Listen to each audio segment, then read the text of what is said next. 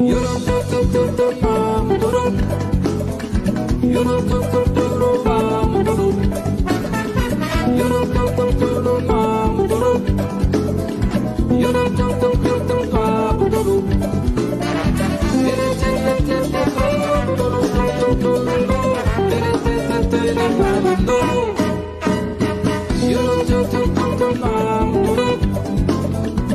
don't Boa tarde a todas, todos e todes. 13 horas 35 minutos. Último dia, tá aí, ó. O Galo cantou a hora, Marcinho. tem, tem, né, uma cantoria na vizinhança do Marcinho, que eu sei que veio daí. Eu moro na fazendinha, né? Ah, coisa linda, maravilhosa. 13 horas 35 minutos do dia 31 de janeiro de 2022. Eu lembro que agora olhei o, o, calendário, né? Lembro que na sexta ainda fiquei na dúvida, né? Segunda a gente começa o mês de fevereiro, é. não? Lembrei que a gente encerraria o mês de janeiro na segunda-feira, e encerrando o mês de janeiro e fazendo a nossa primeira edição de 2022 do Política e Sociedade, a nossa live de número 202, desde o início aí das transmissões via internet né? Desde o início das nossas lives, é, já chegamos na live de número 202 com ele, Cristiano Angel, que está sempre junto com a gente, é, a gente que está sempre junto com ele, né? Ah, bom, Marcinho, Marcinho está aí, acho que um pouco antes de ti, Cris. Ah, a gente sempre brinca com ele, Marcinho, que quem entrou né, no time fomos eu e o Rafa, porque o Cris estava antes da gente já aqui no paralelo, né? Então, dando as boas-vindas para o Cris nesse ano de 2022, nesse espaço que a gente constrói a muitas mãos coletivamente. E vamos iniciar né, o nosso Política e Sociedade de hoje, é, fazendo aquela análise né, da, da conjuntura do nosso contexto atual. 2022, ano ainda de pandemia, 2022, ano de eleições e mais uma série de coisas que certamente o Cris vai trazer. Marcinho, queres dar o teu salve antes da gente passar para ele? Ah, vamos dar boa tarde. Deca, aqui é o Galo, e aí acho que na tua casa é o anunciante dos ventos, né? Sino dos Ventos, ele resolveu é. se apresentar agora. Que maravilha! Mas é isso, boa tarde para todo mundo, todas, todas e todos. Boa tarde, Cris. E a gente vai lá começar mais, mais um ano com Política e Sociedade, né? O primeiro programa do ano no Política e Sociedade, primeiro programa do mês, último programa de janeiro. E bora lá. Vamos lá, então.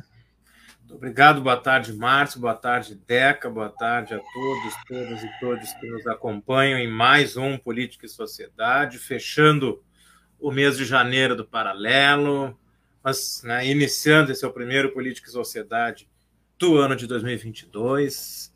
É, Para mim é sempre uma honra, né, como a Deca já falou, não temos esse registro exatamente desde quando existe o quadro, mas eu já participo muito antes de existir o quadro, muitas participações, né, com o tempo da Fernanda, grande Fernanda Castilho aqui na apresentação do Paralelo 30, muita gente passou. E uma honra para mim, acho que faço questão aqui agora a Deca comentando e o Márcio também, é, fiquei pensando sobre esse esse período aí, né? Ah, ah, e já também, por mais que eu goste, seja muito bom e, e facilite um pouco esse formato online, o formato de lives, mas confesso que já com uma certa saudade aí dos estúdios da FURG FM, né? Tanto aqui no Paralelo 30, muito também, acho que eu comecei as minhas primeiras participações muito nervoso é, no, no FM Café, né, no tempo do, do. Puxa. Otto Bender. Do Otto Bender, lá na Luiz Loreia, ainda participava ali.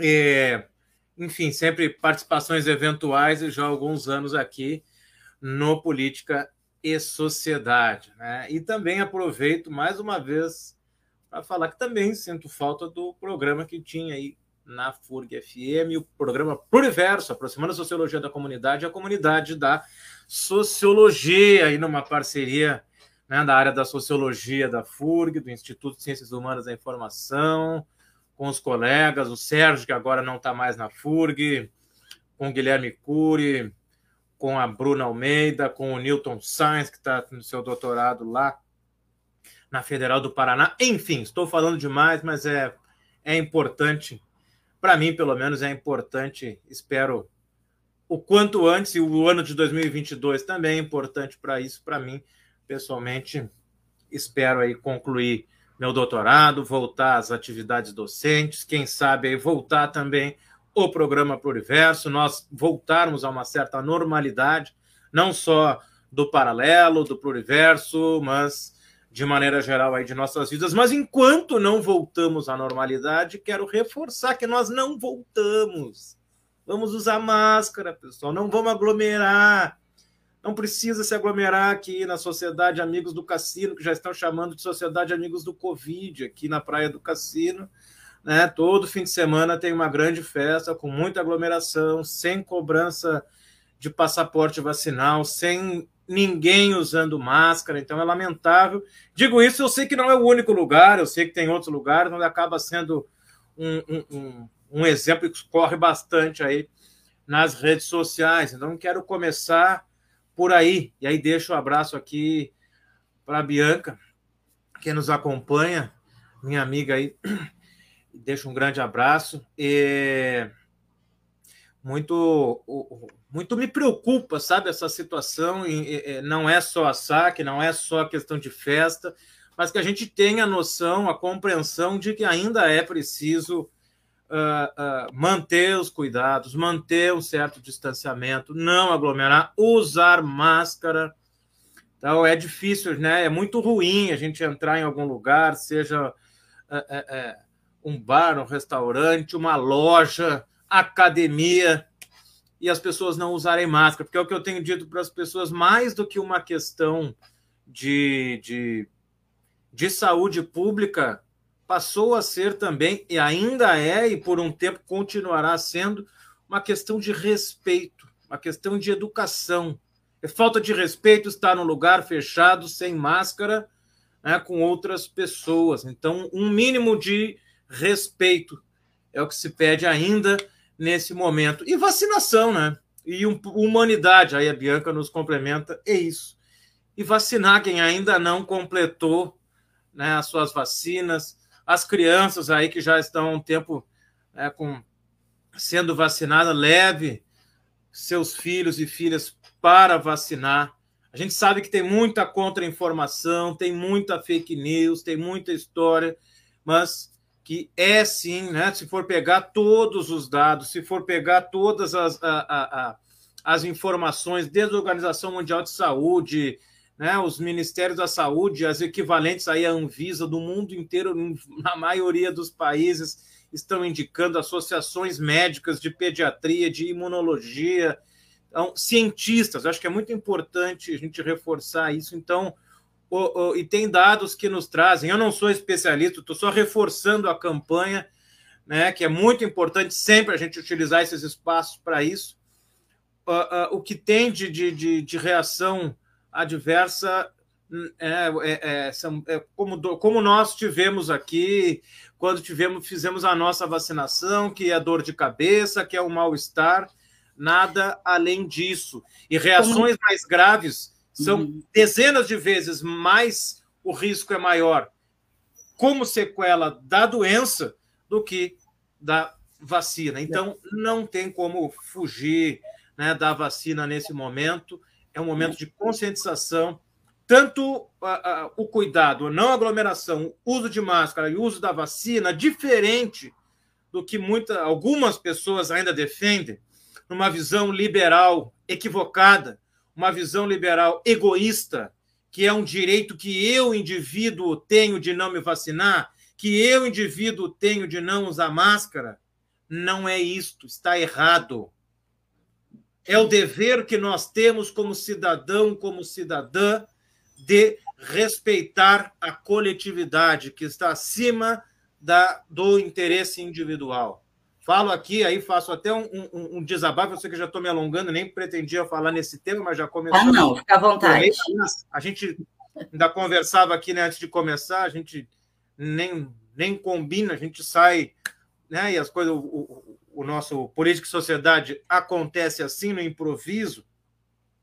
E aqui eu não quero, é, é, não é fazer nenhuma crítica pessoal ou contra academia A, B ou C, mas eu frequento determinada academia que eu fico muito incomodado. Eu sei que não é a única, eu sei que todas, infelizmente, funcionam assim, mas eu fico muito incomodado de estar num espaço fechado, por maior que seja, com uma série de pessoas que não estão nem aí, não usam de forma alguma a máscara. E parece uma coisa, né?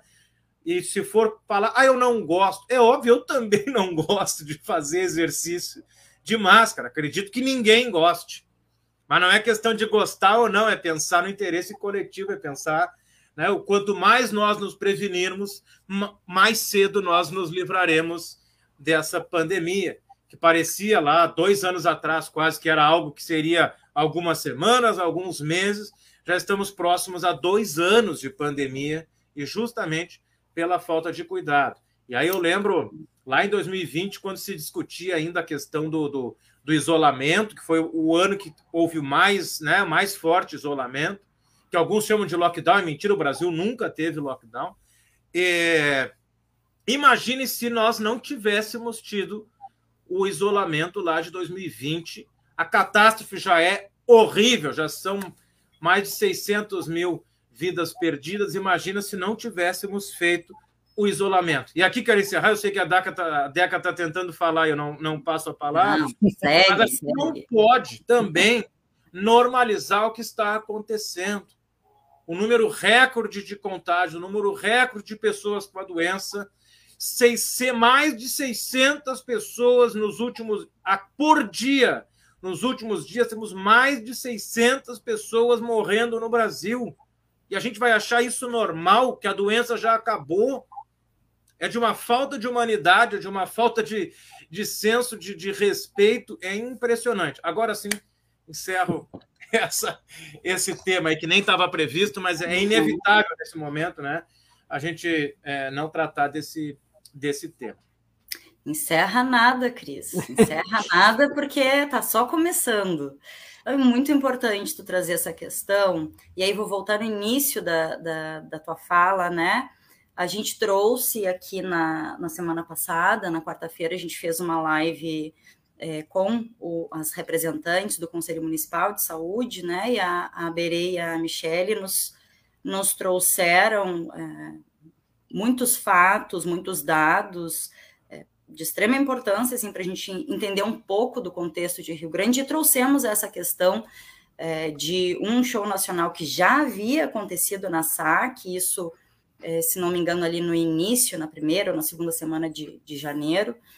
E esse final de semana aconteceu novamente. Nesse final de semana, diferente do primeiro show nacional, é, a, a, organização do evento, pelo que eu entendi, foi autuada, porém o evento seguiu, né? E aí a gente trouxe na quarta-feira passada, né, Marcinho? E, e vamos reafirmar aqui, o Cristiano é, fica muito à vontade, por isso que eu disse, está só começando né, o assunto, porque é, seguiu né, ah, desrespeitando os protocolos, protocolos mínimos de é, que envolve tudo isso que o Cris acabou de nos elencar, que a Bianca contribuiu, é, um mínimo de respeito, de responsabilidade cidadã, de saúde pública, de humanidade, né?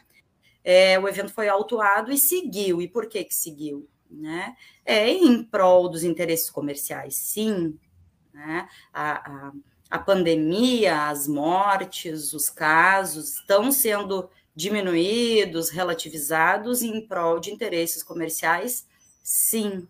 Né? A gente sabe que nas particularidades é, temos pessoas, né, temos N particularidades, temos uma, um grande número de pessoas muito cansadas né, de, de, de tudo isso que está vivendo, e agora, acho que para além de cansadas, ou junto com, se soma uma sensação de confusão, hum. né? De, não, mas espera aí, tá, é tão grave assim mesmo, mas as coisas estão seguindo. Ah, mas não posso mesmo fazer um, sei lá, um, uma festa de de qualquer coisa, não vou ficar dizendo o tipo de festa aqui para a gente já não puxar outras questões, mas não posso fazer uma grande festa mesmo ali com a minha família, amigos e 50 pessoas, 60 pessoas. Por que, que eu não poderia se na SAC tinha 2 mil não sei quantas Exato. pessoas? E a festa seguiu.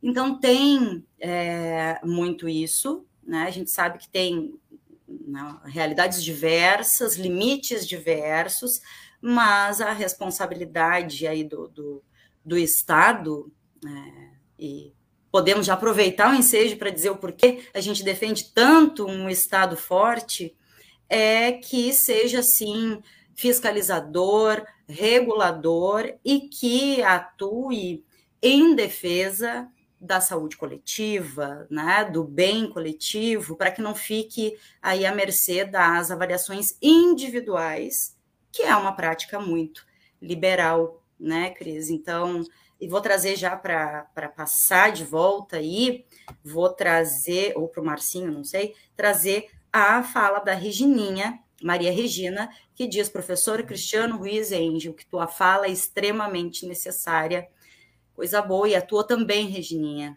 né? A gente precisa ter cada vez mais espaços assim para que a gente consiga trazer essas análises e não deixe passar batido, não deixe ser normalizada a situação que a gente está vivendo, né? E quanto à vacina, eu queria fazer só uma pontuação que o Cris disse, ah, as reações adversas, um, né, ah, podem acontecer, dor de cabeça, assim, assim, ou uma reação mais é, é, complicada à vacina, Uh, e aí o Cris disse, ah, mas é um número muito menor do que uh, as possibilidades né, de agravamento, de internação, de morte, por contrair uh, né, o vírus e adoecer de Covid sem estar vacinado. E aí, eu, naquele momento, eu ia comentar, deixei para agora, como todas as outras vacinas na nossa vida até hoje, né? Todas as vacinas até hoje, assim como os remédios que a gente toma, é, e muitas vezes sem orientação médica, eles vêm com uma série de contraindicações, uhum. restrições, interações, e a gente não problematiza tanto quanto está problematizando a vacina contra a Covid, e isso é sim uma questão política genocida e que está mais uma vez contribuindo nessa confusão aí né, ah, dentro da, da, realidade de cada pessoa. Tem pessoas que se arrependem de não tomar vacina, já no momento onde não está né, tá hospitalizado ou está numa situação bastante grave de saúde, e isso é bastante doído de ver, né? A, a gente vê assim a situação chegar ao ponto que chegou, né? Fala, Marcinha. É, não, era sobre isso, eu vendo, é, lendo alguns comentários na, nas redes sociais, no Twitter, sobre as vacinas, né? E, e aí era o comentário de que a gente, é, sobre as crianças, né, de, da exigência, e aí a gente fica pensando, né, a gente, a vacina ela é obrigatória, né, todas as vacinas são obrigatórias, nenhum estudante, nenhuma criança vai para a escola sem todas as, as vacinas serem feitas. Não, o conselho tutelar, ele vai até aquela família, porque é obrigatório, é uma legislação. Hum. E aí a pessoa comentava isso, né, e aí eh, dizia, dava essa resposta também, e aí a outra dizia, mas essas vacinas de agora são experimentais. E aí a gente fica pensando isso, não, aí não tem como não trazer isso que tu trouxe, né, dessa, o que trouxe politizou isso. Porque todo mundo sabe, né, que a gente tem um. Aí, uh, acho que foi esse final de semana, o mundo chegou à marca de 10 bilhões de pessoas vacinadas.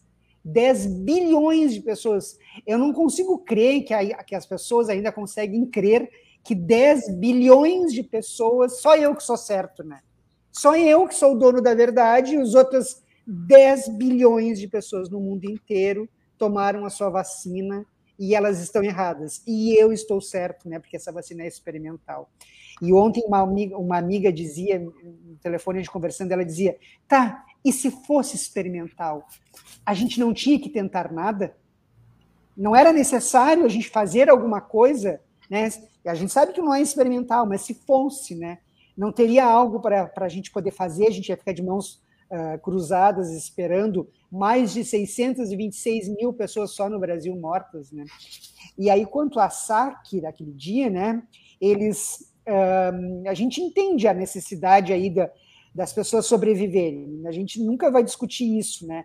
Mas como tu falou, por que, que as, minimamente as regras não são seguidas, né? No, no dia da autuação, eles não estavam exigindo um, o, o comprovante de vacinação das pessoas.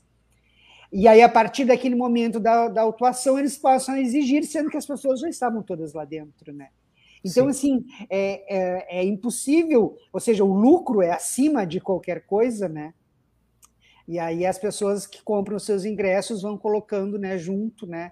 É, só que quem, é, não são elas que tiveram o lucro, né? Foram as empresas, né, que contrataram. Elas provavelmente elas estão bem é, asseguradas de que nada seguiria, aconteceria com elas, né? Né? A gente fica pensando que as pessoas todas se submetem a isso, eh, sendo que uma empresa, eh, eles poderiam ter exigido né, o comprovante vacinal das pessoas. Já quando diz, né, quando na venda do ingresso tem que ter, não tem, não entra, né? Hoje em dia a maioria das pessoas tomou vacina, né?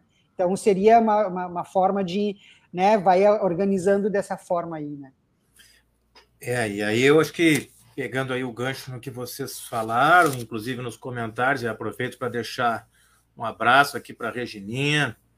Não saudei aqui a Maria da Graça Esperança também está nos acompanhando. A Bianca deixou mais um, mais um comentário agora. E vou também tratar a partir disso. É, quero também aproveitar aqui que a Regininha é, deixou e agradeço o comentário.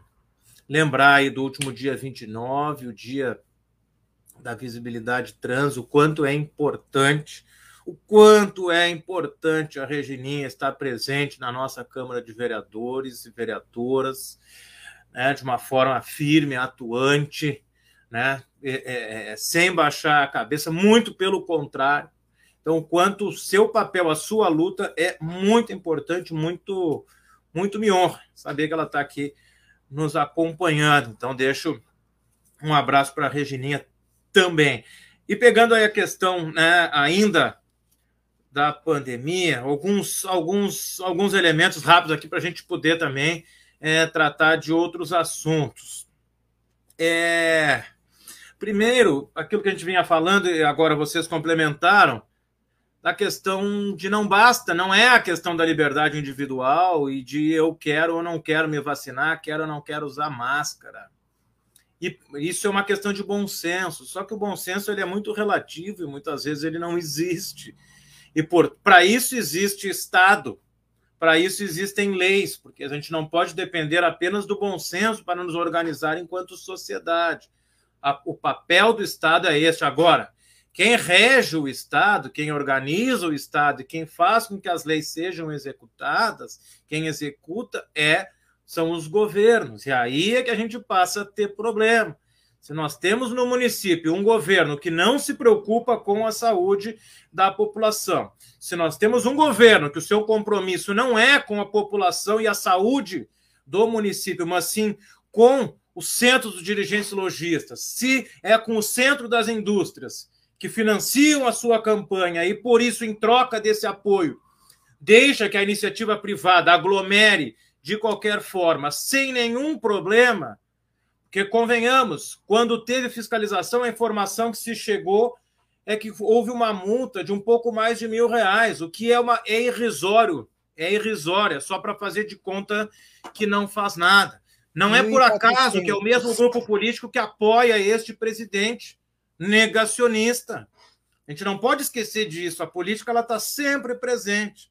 Muitas vezes as pessoas tentam passar uma certa neutralidade que não tem a ver, tem a ver Sim, está relacionado, está relacionado com esse negacionismo da doença, o negacionismo da vacina. Para que dificultar o acesso à vacina com aquela exigência que havia até a semana passada, exigência esta que não existe mais, Não é por, por bom senso, é porque houve muita pressão da sociedade e acabaram retirando. Então, é, é, é, é lamentável que a gente esteja nessa situação em que o interesse privado se sobreponha ao interesse público. Hoje é dia 31, amanhã é dia da festa de Iemanjá, tradicional aqui no cassino, e que já tem muita gente aqui, mas não vai ocorrer. Foi cancelada, de alguma forma terão algumas atividades, digamos, paralelas, mas não vai ocorrer. Mas as festas, que é uma festa popular, então quando é algo ao ar livre, popular, organizado pela sociedade, isso é cortado, é proibido. Quando é em lugar, lugar fechado, quando é para iniciativa privada, não, isso não pode não pode mexer, isso tem que permitir, mesmo que vá contagiar muita gente, mesmo que vá aglomerar duas mil, mais de duas mil pessoas num espaço fechado. Então, é muito complicado e lamentável que a gente tenha isso aqui.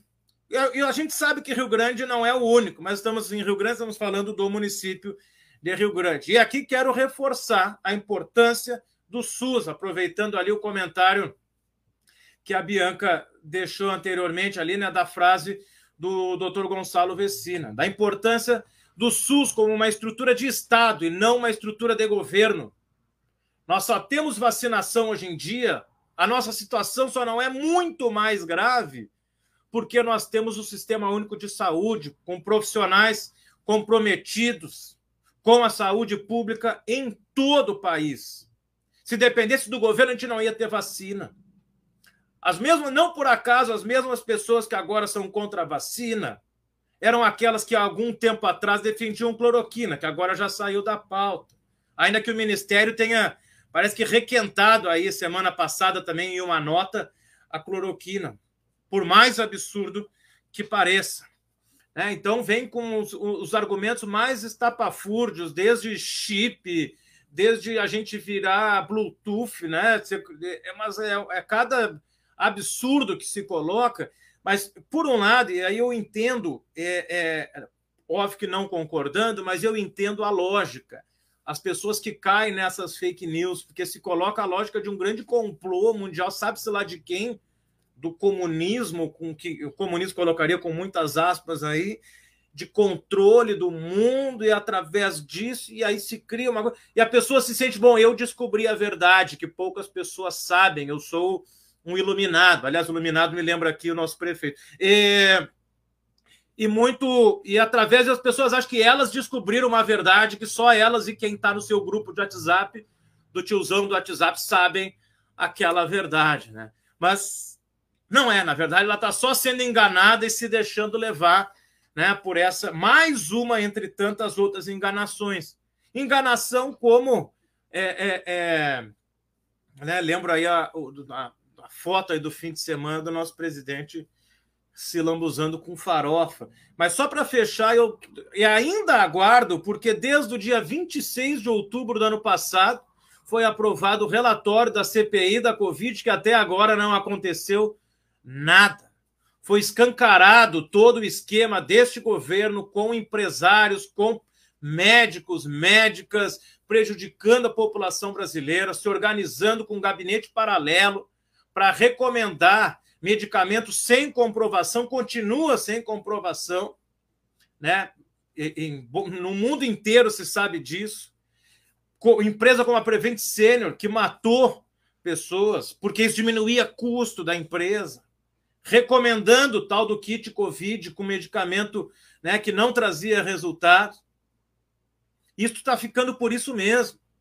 Uma série de pessoas foram denunciadas ali, inclusive com várias denúncias o presidente Bolsonaro, e fica até agora, porque nós temos o, o Aras, o Procurador-Geral da República, que senta em cima do processo para proteger o presidente e seus próximos, inclusive com denunciados ali como pré-candidatos ao governo desse estado, o que é mais absurdo ainda, se promovendo através da morte, do sofrimento do povo brasileiro. Então, gostaria de ver o quanto antes algum resultado prático, porque as denúncias que surgiram nos meses dessa CPI são gravíssimas. E se hoje nós temos uma situação melhor, é parte em, pelo SUS, mas né, não podemos é, é, é, deixar de lado destacar o papel da CPI para trazer à tona todo o esquema é, é, de morte criado por este governo e por boa parte de seus apoiadores.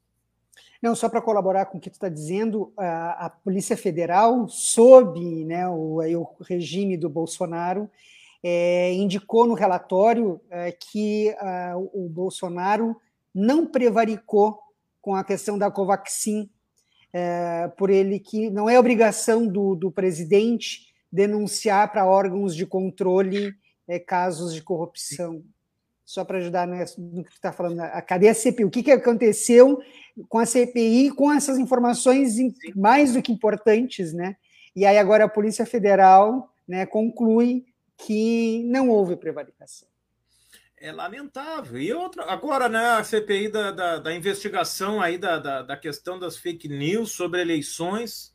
Eu acho que aí a gente já, de certa forma, já trocando um pouco de assunto, é... denúncias graves, o presidente, em várias afirmações, inclusive né, em sua live, falando em fraude nas urnas eletrônicas, ele usa isso sempre uma forma de desqualificar o nosso processo democrático que pode ter os seus problemas, mas não é o problema da urna. Né? O problema é justamente, são outros problemas e não cabe aqui a gente a gente tratar, né? O problema é justamente esse modelo de democracia liberal, representativa, excludente, elitista, enfim. Aí teríamos outras outras questões a tratar.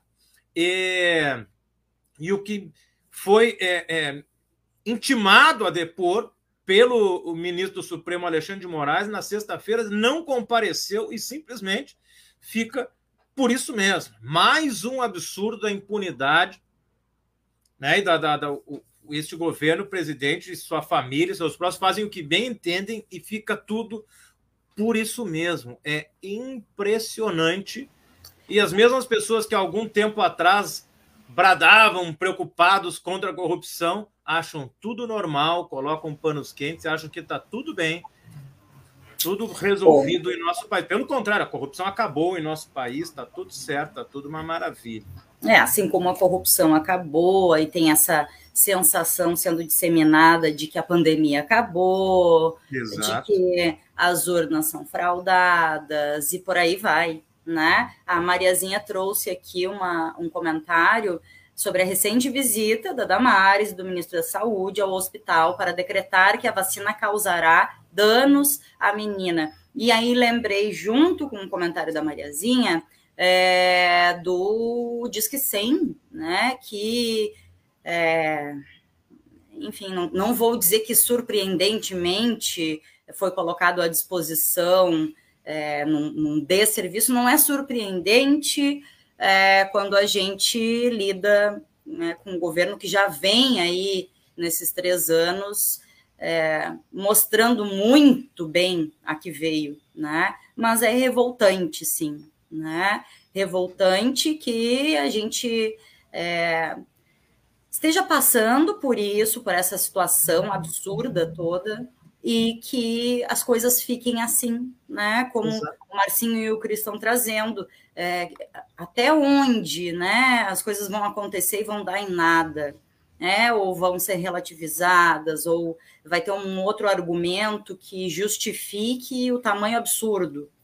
Então, é, é, são várias, várias questões, né? A Bianca ainda traz no final, aqui no último comentário, ela diz que é um absurdo. Ele é autossuficiente, por acaso? Que é isso? Autocracia? É, e, e, é isso, né? A, a, revolta, a sensação é essa, né? De que é um absurdo, uma revolta é, sem precedentes, assim, né?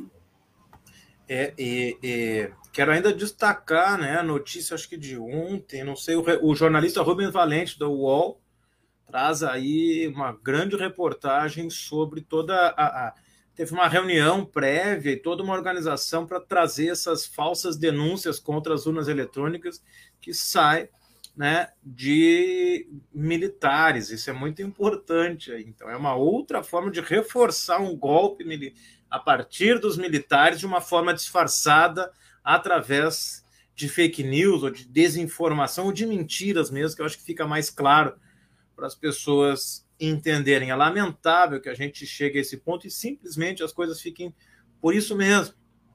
É, até dá vontade de trazer outros casos, mas são tantos casos aqui que a gente ficaria só citando os casos por horas aqui, é, é, sem fim. Mas acho que é muito importante ter, ter essa atenção.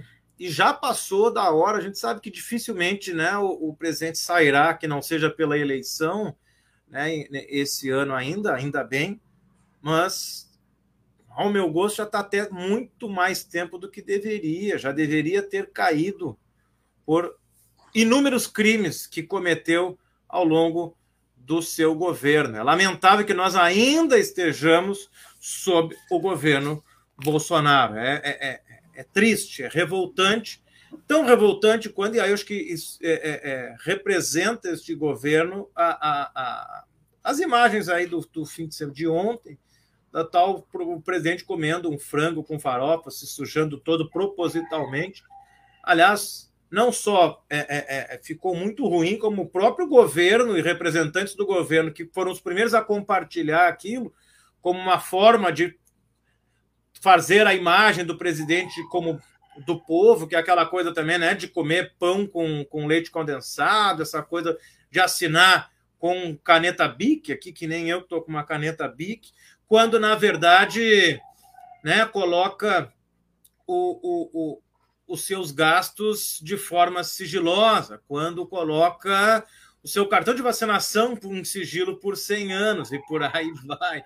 Então é uma falsa humildade. E aliás, algo antigo na política. Jânio Quadros, né, lá no início da década de 60, já fazia isso. Dizem né, que as pessoas que acompanhavam a época, né, primeiro, o, a, a, o velho discurso anticorrupção, antissistêmico, como se isso por si resolvesse. Né? E alguém, um outsider, resolver o problema da corrupção. Aliás, agora a gente vê de novo aí o Moro com esse mesmo discurso. Dizem né, que uma das, das, das curiosidades, assim, à época lá do Jânio, que ele colocava talco no, no, no casaco, no paletó, para parecer caspa, porque isso dava um ar mais, mais popular. Então, de certa forma, é o que o Bolsonaro tenta fazer agora de uma forma tosca e, na verdade, de uma forma, ao parecer povo, se colocar, na verdade, como alguém que debocha. E, na verdade, é antipovo. Ser povo não significa ser relaxado. Isso. Ser povo não significa não saber comer. Ser povo não significa né, ser uma pessoa é, é, é, é tosca, desrespeitosa e grosseira. Ao se comportar dessa forma, como uma maneira de refletir o povo, isso mostra não o que é o povo, mas é como ele percebe o povo brasileiro. É, é lamentável. Tanto que viram que não deu certo, a repercussão nas redes foi muito ruim, então os integrantes do governo aí que compartilharam foram os primeiros já a tirar. Claro que a gente sabe que depois que cai na internet isso aí é, é, é para sempre, mas o, o, os representantes do governo que divulgaram já apagaram porque viram que não deu certo. Aliás, nada mais dará certo. Aí, aí a gente tem.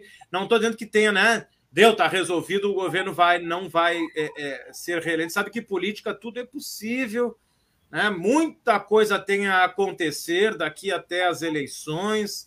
Temos dez meses praticamente aí pela frente, com muita baixaria, com muita coisa. Eu lembro aí, faço questão, porque às vezes as pessoas esquecem temos a questão da facada, tivemos né, na última eleição, tivemos o ex-presidente Lula preso de forma injusta, com uma perseguição política, o próprio impeachment da Dilma, o golpe, também a gente sabe né, que foi de uma, uma, uma jogada política. Uh, temos algo que um dia, quem sabe, virá à tona, né? o Eduardo Campos, que seu avião caiu misteriosamente, o avião do, do, do ministro do STF, o Teori Zavascki, também caiu misteriosamente. Por que, que trago esses casos? Eu não duvido de nada neste ano, e no desespero de, da extrema-direita e de grupos fascistas, qualquer coisa pode acontecer. Por isso que eu acho que é complicado, a gente não pode dar a eleição como favas contadas ou este governo como encerrado. É muita coisa aí pode acontecer daqui até a eleição. Então estejamos atentos, atentas, né, que muito pode acontecer. Agora, neste cenário que se tem agora, um governo com mais de 60% de rejeição não tem como ser eleito. O que todas as pesquisas mostram é que não há qualquer viabilidade eleitoral do presidente Bolsonaro. Tanto que muitos analistas colocam que ele nem sequer, sabendo disso, como alguém que não sabe perder, como uma criança animada, com todo respeito às crianças, não quero aqui ofendê-las, como eu vi nas redes dizendo que ele era um animal selvagem comendo, e outros comentaram com todo respeito aos animais selvagens. É... Então, isso que ele pode, inclusive, não ser candidato. Então, aguardemos aí o que teremos pela frente. Não, ter, não será um ano, um ano fácil, com certeza uh, não será. E já que estou falando de eleição, não posso deixar de falar do ex-juiz, do ex-ministro apoiador do Bolsonaro, o ex-juiz Sérgio Moro, também conhecido como Cris. Cris, e, antes de tu entrar no, no, no, nesse próximo capítulo é, que não me interrompa, eu falo até de noite. Não, mas é, é necessário, né? Mas vou, vou trazer uh, porque quando tu, tu vinha falando né, sobre essa questão da, do ano eleitoral e, e do quanto a imagem né, do, do presidente eleito está é, tá enfraquecida, uh, lembramos né, que ele ameaçou na véspera das eleições que é, não aceitaria né, um outro resultado que não fosse a sua vitória, e não foi o primeiro a falar isso, a gente sabe disso muito bem, só que ele uh, ameaçou e teve um tom é, de ameaça vindo de algumas bocas aí é, das Forças Armadas. Né? Nesse uhum. momento, eu deixo, uh, deixei rolando aqui embaixo a manchete da Folha, e está em diversos é, espaços de, de, notícias, que é, o comandante da FAB diz que os militares vão prestar continência a Lula ou a qualquer outro que seja eleito. E penso que uh, precisamos destacar e dar bastante atenção para isso, sim, é, porque essa estratégia de se utilizar das Forças Armadas uh, não vai colar mais também, né? Se ele tinha uh, estrategicamente algum poder ali junto com as Forças Armadas ou com parte né, das Forças Armadas, é, tá mais do que nítido que não tem mais, né? E vou trazer, aproveitar que peguei a palavra, é, trazer os. Vou tirar a, a, a manchete aqui para quem quiser buscar, aí tem vários portais de notícias, e vou trazer, resgatar alguns comentários que eu havia colocado aqui, é, de Cláudio Angel, que médico, é, e por acaso, pai deste que está aqui com a gente na tela, uh, o Cláudio traz, né, que a farofa da, do energúmeno é a versão 2022 da caspa do Jânio, muito bem lembrado. A Mariazinha, a Maria de Lourdes Lose, nos traz, penso que não se deve repercutir a imagem do energúmeno. E a, a Bianca Porto disse, nem eu. Não sei se é junto com a Maria ou concordando aqui com a fala do Cris, mas uh, a Bianca está participando bastante com a gente, e por fim ela traz agora, muita coisa já vem acontecendo, né? Quantas coincidências, né, gente? E muito bem colocado, né, Bianca? Porque é, muitas vezes a, a falsa sensação que, que se quer promover aí é de, de, de coincidências, né? De, de coisas do acaso, ah, que entra dentro dessa lógica da conspiração, né, que convence muito bem que o Cris estava nos colocando. Rebeca, o Cris, rapidinho, que eu queria te jogar uma, uma, uma, uma informação para te comentar com a gente, que aí tu resgata que tu ia trazer sobre o Moro ali, que é bastante importante né, nessa discussão, mas só queria voltar lá na farofa do, do Bolsonaro, né, dessa simplicidade é, né, desse homem da caneta BIC, mas que os os gastos no, car no cartão corporativo nunca foram é, tão grandes nesse, é, quanto nesse Isso. governo, né? E a gente Somaram ainda tem mais, mais um 30 ano. milhões, né, Marcinho? É, 30 milhões em 10 né? A gente só consegue ter acesso ao valor, mas não ao que ele, ao qual Isso. é o gasto, né? E, Cris, eu queria que tu comentasse também, é, junto, que eu acho que é importante para a gente discutir, né? Eu sei que não é agora, talvez não, obviamente não tenha tempo, mas eu acho que a gente tem que fazer um programa sobre isso para a gente conversar. Sobre é, lá em Portugal ontem, né? O Partido Socialista conseguiu a maioria, ou seja, ele não precisa mais fazer composição com nenhum outro partido, porque ele é, atingiu acho que 117 é, deputados né, suficiente para governar o país e, ou seja, né, foi uma, uma demonstração da, da, da, da, sociedade portuguesa, né, da importância né, do que é o governo, um governo socialista. E aí trazendo um pouquinho para o Brasil, né, do que a gente não adianta a gente conseguir eleger um, um presidente é, progressista, né? Não temos só o Lula, né? Eu torço particularmente por ele, mas temos outros candidatos também aí um pouco dentro de, desse espectro, talvez eles. Ao final acho que vai ser só ele, mas enfim. Mas a gente não adianta nada a gente só eleger um presidente, né, com essa característica, com esse viés ideológico, se a gente não tem um congresso minimamente, né, onde é, é sempre vamos estar nas mãos do centrão, como foi lá no, na Dilma, né? Não fugimos disso. Foi exatamente a mesma coisa. Tínhamos o Banco Central totalmente nas mãos deles, a política econômica é, exatamente era no final do governo Dilma, né, aquela crise, obviamente provocada, né, por esse grupo político que continua dominando, né. Então não adianta nada. Então eu acho que o exemplo de Portugal é muito bem é, vindo para que a gente discuta isso, né. Talvez a gente não consiga ter a, maior, a maioria, obviamente não teremos a maioria do Congresso, mas a, a federação talvez nos dê essa, esse aporte necessário para que um governo progressista consiga realmente não fazer essas entregas todas que o que levou a esse caos todo, né?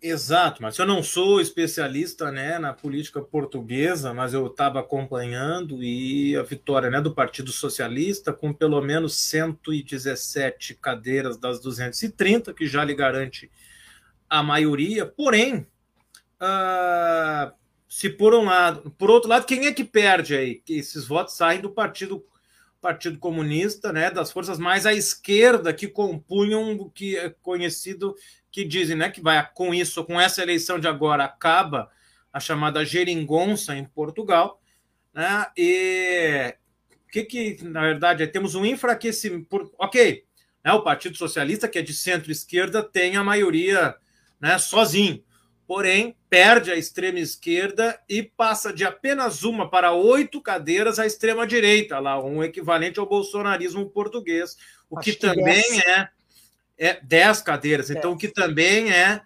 bem preocupante. É pouco no Senado de 230, mas já passa a ter um outro papel na política portuguesa. Mas de qualquer forma, né, acho que o foco tem toda a razão, é muito importante, né, lembrando que Portugal é parlamentarismo, né, outro outro, outra forma de governo, mas né, nos serve sim de reflexão da importância né, de termos é, é, é, pensar na eleição para o legislativo. É, muito se fala do papel do Centrão, do Bolsonaro agora apoiar o Centrão, do Lula ter que fazer conchavo com o Centrão, do Lula ter tido, né, Lula e Dilma terem né, negociado, apoiado, a própria presença do Temer era também fazia parte da negociação com o chamado Centrão. Isso só acontece por um motivo, porque existe o Centrão, porque as pessoas votam em candidatos e candidatas que são do chamado Centrão. É óbvio que não se colocam dessa forma, vote em mim que eu sou do Centrão. Não é, mas o que, que significa o Centrão? É um, é, são representantes, deputados, deputadas, senadores, senadoras extremamente fisiológicos, só pensam no seu próprio interesse, no seu dinheiro, no seu recurso e fica esse, esse, né, esse só esse toma lá da cá e infelizmente a política brasileira acaba uh, uh, uh, girando girando em torno disso, né? Então é fundamental que a gente reflita e escolha nas eleições desse ano, não só candidatos ao executivo, seja né, no governo federal e estadual, candidatos que tenham uma visão, digamos, mais progressista, uma visão mais social, mas também que a gente escolha os representantes dos legislativos no mesmo sentido, para que dessa forma possa ter uh, uh, governos que consigam minimamente seguir com as suas pautas e não tenham que ser reféns da direita desse centrão que convenhamos, centrão na verdade é só um apelido, não é politicamente não estão ao centro, politicamente estão à direita. E aí eu quero a, a, aproveitar uh, que eu estava falando antes, mas só para não deixar passar do, grande engodo que é outra candidatura que se coloca dessa forma, como um outsider, como um justiceiro, que é do ex-juiz, ex-ministro Sérgio Moro. Quem acompanha minimamente aí as suas aparições públicas, suas entrevistas, vê o quanto é um grande enganador. Não tem uma proposta, não sabe nada do que fazer. Quando perguntado, né, ainda teve estava circulando aí nas redes entrevista dele na, na, na Band, perguntado sobre política para a pobreza, enrola, enrola, enrola e não tem resposta para absolutamente nada. Além Uma de força-tarefa ele vai fazer. Força-tarefa para tudo.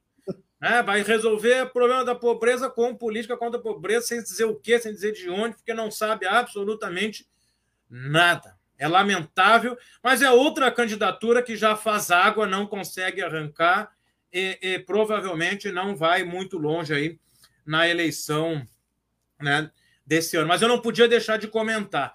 E eu quero aqui aproveitar, a, a, deixar um abraço aqui para Maria. Acho que o que a Maria coloca é muito importante. Não, não tem isso há anos, desde antes dele ser eleito presidente.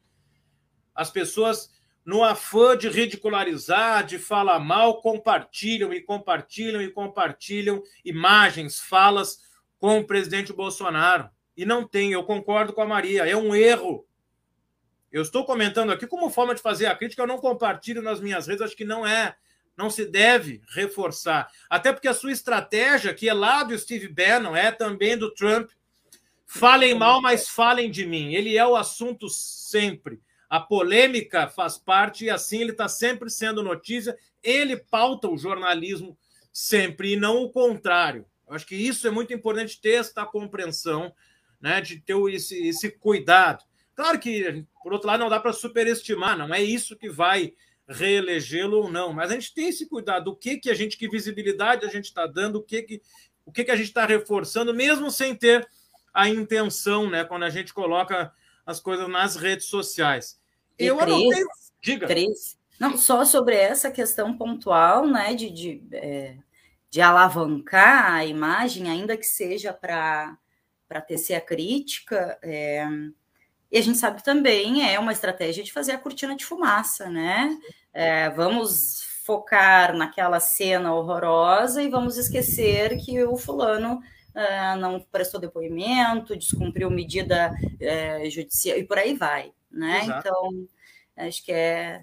E é uma, um desafio também, né? A gente precisa estar sempre é, filtrando, ponderando e, e, sabendo qual estratégia de comunicação usar, né? Porque é isso. É, é e, ele, e ele, dessa forma, ele consegue sempre manter pelo menos esse um terço aí do eleitorado, 20%, 15% que seja, esse que garante ele né, ter essa sobrevivência. Então, ele fala para esses. Então, sempre é. vai ter, né? E aí, deixa eu, deixa eu aproveitar para dizer para vocês que faltam aí cerca de sete minutinhos para o final da nossa live. Cris, te devolvo. Tenho dois, duas coisinhas que eu quero falar ainda antes de nós encerrarmos. A primeira delas, eu sei que é polêmica, por isso que eu deixei para o fim, só para citar, quem sabe aí no Política e Sociedade de Fevereiro a gente possa tratar um pouco mais. Mas ultimamente vem sendo polemizado nas redes uma perspectiva dentro do espectro à esquerda, de que a responsabilidade de termos um avanço da extrema-direita, a responsabilidade de termos um presidente como Bolsonaro, a responsabilidade da situação horrível que nós vivemos atualmente é dos, abre aspas, e aí muitas aspas, movimentos identitários. E aí eu gostaria, essa é uma discussão forte dentro da esquerda há um bom tempo já.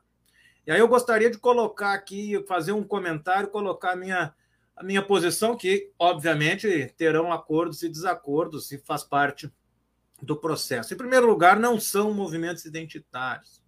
Eles são assim chamados de uma forma um tanto quanto pejorativa. Eu sei que a, a minha, a, o meu lugar de fala ele não é o mais privilegiado, porque eu estou justamente numa posição de privilégio, né? Eu sou homem branco, hétero, cis, enfim, classe média, uma série de posições. Mas isso também me identifica, isso também é identidade. Se eu me percebo como um representante da vanguarda da não me percebo assim, por favor, estou só fazendo uma, uma espécie de brincadeira aqui. Se eu me percebo como a vanguarda da classe trabalhadora que vai levar a humanidade à redenção e nos livrar das amarras do capital, isso também é identitário. Eu também me identifico e quero identificar as outras pessoas dessa forma. Por que, que digo isso? Porque essa perspectiva de reduzir a importância das lutas dos movimentos sociais, da luta racial, da luta de gênero, e de novo aqui quero saudar a, a Regininha que está aqui nos acompanhando. Também aqui tem representante do movimento negro também, movimento de mulheres. Normalmente, quem reduz a importância ou responsabiliza o crescimento da extrema-direita aos chamados pejorativamente movimentos identitários são aqueles do alto da sua condição de privilégio que no calo não aperta no seu pé. Então acha isso coisa menor e que atrapalha, entre aspas, a grande luta. Quando isso também é a luta. Isso, assim como quando tem posicionamentos ou políticas da ministra Damares ou outras, e algumas pessoas dizem que isso é cortina de fumaça, não é cortina de fumaça. Isso é parte da política. Então, isso de diminuir a importância e colocar o movimento, o movimento negro, o movimento de mulheres, o movimento LGBTQIA, como algo menor e algo que atrapalha a política da esquerda, é lamentável. É lamentável. A gente sabe o quanto isso, infelizmente, em alguns espaços ainda se reproduz, ainda tem certa força e eu confesso que fico profundamente incomodado com essas posições que, no fundo, no fundo, são preconceituosas, são uma leitura equivocada e que se coloca nessa posição de vanguarda e de uma única verdadeira luta e que as outras todas são menores e que atrapalham. Então é muito importante a gente ter clareza disso.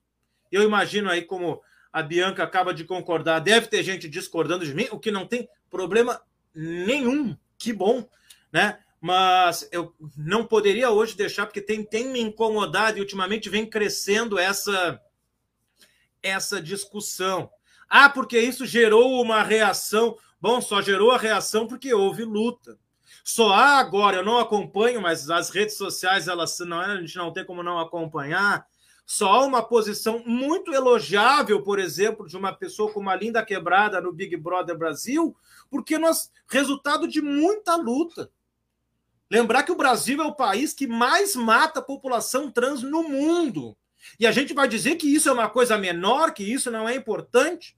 Nós tivemos no Rio de Janeiro, nesse fim de semana, um imigrante congolês que foi morto porque foi cobrar na Barra da Tijuca, numa banca que ele estava trabalhando. Ele foi cobrar por, pelo trabalho que ele realizou, só foi pedir para receber aquilo que ele tinha direito. Ele foi torturado e morto. E a gente vai por dizer que isso é uma pessoas. coisa por cinco pessoas. Isso é uma. É... Primeiro, é óbvio que vão dizer que não é isolado. E vamos reduzir, vamos dizer que isso não é importante.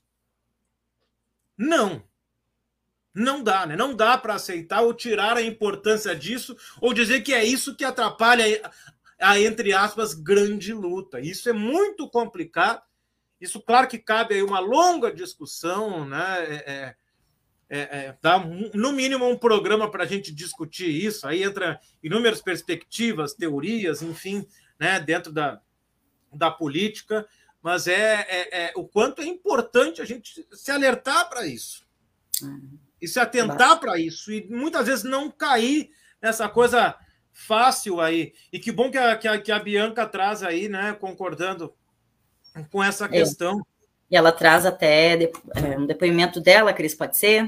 Sim. Uh, ela diz, né, no meu caso, apesar de ser negra, nunca senti na pele a situação de racismo, mas acho que o racismo no Brasil está muito ligado à questão social. E como vim de família classe média, nunca senti. Mas isso não quer dizer que não exista e que a grande maioria não passe por isso perfeita fala né, da, da Bianca, uh, colocando assim: não quer dizer que se eu não passo por isso, isso não exista. Exato. Não quer dizer que se eu não passo por isso, essa pauta não seja tão importante quanto as demais pautas que eu coloco, elenco com prioridade é, dentro da minha luta. Né? Então, é extremamente importante. E essa receita da, de culpabilizar, né, de, de, de colocar a culpa, é, já é né, bastante utilizada, difundida, né, uh, inclusive pelo liberalismo, pelo neoliberalismo que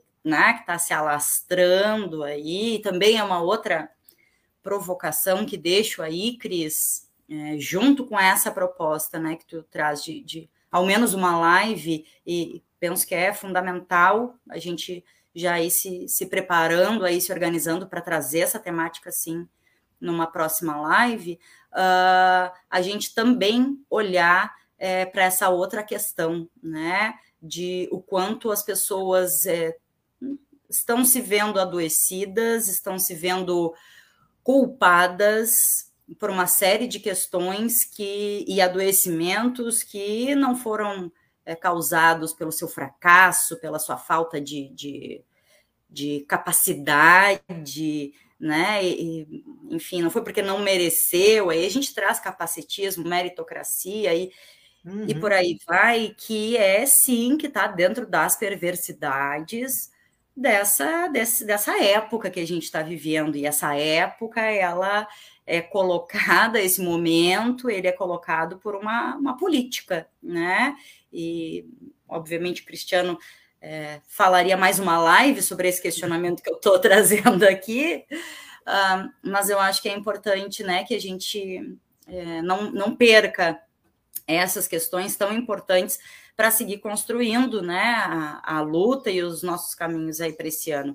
Eu eu vou trazer mais um comentário da, da Mariazinha, mandar um, um beijo para a Bianca, a gente que te agradece, viu, Bianca, pela participação, vem sempre. E a Mariazinha, né, ela diz, uh, não é de hoje esse debate, mas as pessoas, entre aspas, descobrem palavras. E agora, aí de novo, entre aspas, identitarismo assume um viés que não representa e que os estudos apontam, o que os estudos apontam. Aí ela diz: vamos seguir nessa conversa assim, Cris. Ó, Exatamente, tá? Maria. Tem mais gente que manda aí, né? Olha aí. Cris, para finalizar. Para finalizar, quero agradecer. Hoje, participação especial aí da Bianca, meu amigo lá de. Me corrija aqui se eu estiver enganado, mas acompanha lá de Curitiba. É. E para finalizar, concordo também com a Maria, vamos seguir essa conversa, ela é muito importante, isso que ela coloca, né, não é de hoje, agora vem só a palavra identitarismo, que é utilizada de uma forma equivocada.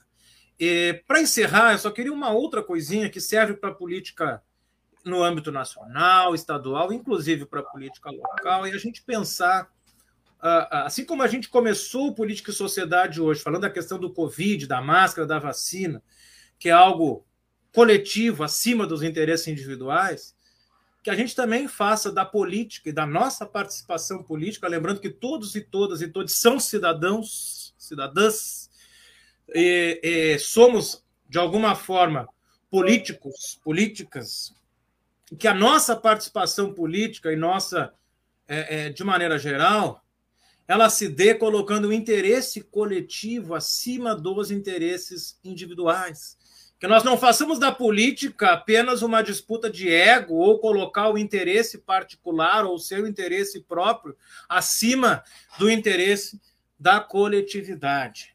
Eu sei que isso parece óbvio, é como se diz chover no molhado, mas por vezes acontecem coisas que não me surpreendem, mas nos demonstram a necessidade de estar sempre reforçando isso. E que as pessoas também atentem na hora do voto, na hora de cobrar, dos seus representantes, quem é que atua com o foco no coletivo, com o foco na democracia, na discussão aberta, franca, na discussão com as pessoas, no diálogo, e quem faz da política apenas um trampolim para o seu crescimento pessoal, para o seu ganho pessoal. É isso, encerro com essa com essa reflexão. Agradeço aí, foi muito sempre muito bom, mas hoje um programa muito bom. É isso, muito obrigado. Boa tarde, bom dia, boa noite. Muitas participações também, né, Cris, que, que somam aí, que, que trazem pontos para a gente seguir o papo. E eh, na tua fala, né, quando traz a questão da compreensão, né, da, da que somos seres é, pessoas políticas, né? Ah, o pessoal do Ponte Cultura Filhos de Aruanda traz extremamente importante a educação política para entendermos que tudo é política. E sim, é, pode ser chover no molhado, pode ser se repetir, mas a vide as últimas eleições, é, é não só as nacionais, né? Ah, a gente pode dizer que precisamos chover mais no molhado, é, que né, uma hora a gente chega lá, né? Ah, e que pessoas com esse perfil, né, que o Cris trouxe aí é, no final, ah, pessoas que não têm um compromisso com a representação de fato, né, do que seria aí é, uma representação ah, no legislativo, no executivo, ah, pessoas que ocupam esses espaços para apenas interesses próprios, visando seus próprios interesses, Uh, infelizmente, uh, a gente vê, não só na esfera nacional, estadual, mas também na nossa cidade do Rio Grande. Então, fiquemos bastante atentas e atentos é, para o que está acontecendo à nossa volta, tá?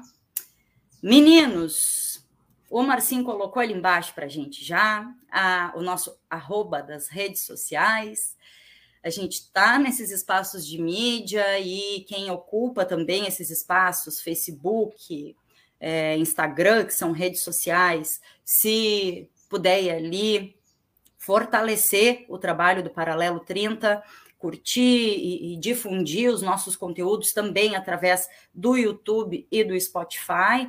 É, a gente fica com as lives uh, publicadas, disponíveis para serem assistidas, estudadas, contestadas posteriormente e uh, também em seguida temos um podcast disponível com uh, o áudio da live no Spotify. Então nos segue nas redes e ajuda a compartilhar os nossos conteúdos, por favor. Fala, Cris. Deca, 30 segundinhos. Vai lá. Né, o paralelo ali também compartilhado no Spotify, eu uso Spotify, e nos últimos dias também uma polêmica aí a partir do grande Neil Young, que retirou as suas músicas do Spotify, porque o Spotify não faz controle de fake news, de desinformação com relação à pandemia. Com isso também outros artistas começaram esse movimento e hoje o Spotify já anunciou que vai começar a combater desinformação. Então, grande Neil Young e menos mal Spotify, eu estava com dor já de ter que continuar assinando seguirei assinando o Spotify, é. então, com essa é, tranquilidade. Né? Foi uma mudança aí de, de, de posicionamento do Isso. Spotify que nos faz respirar aliviados, eu acho, né? Uh, review, review. A Bianca é. disse li, li hoje é review, porque, Isso. né? Ah, ainda temos coerência. Vamos lá, gente. Então, encerrando a live de hoje, esse Política e Sociedade. Uh, eu já, já deixo aqui o meu. Eu já ia dizer, poxa, me roubar essa palavra. Vai, então diz. Então diz. Não, não, não, deixa para ti. Vou deixar o meu beijo é, para todas, todos e todes que é, sigam construindo aí nesses próximos 15 dias.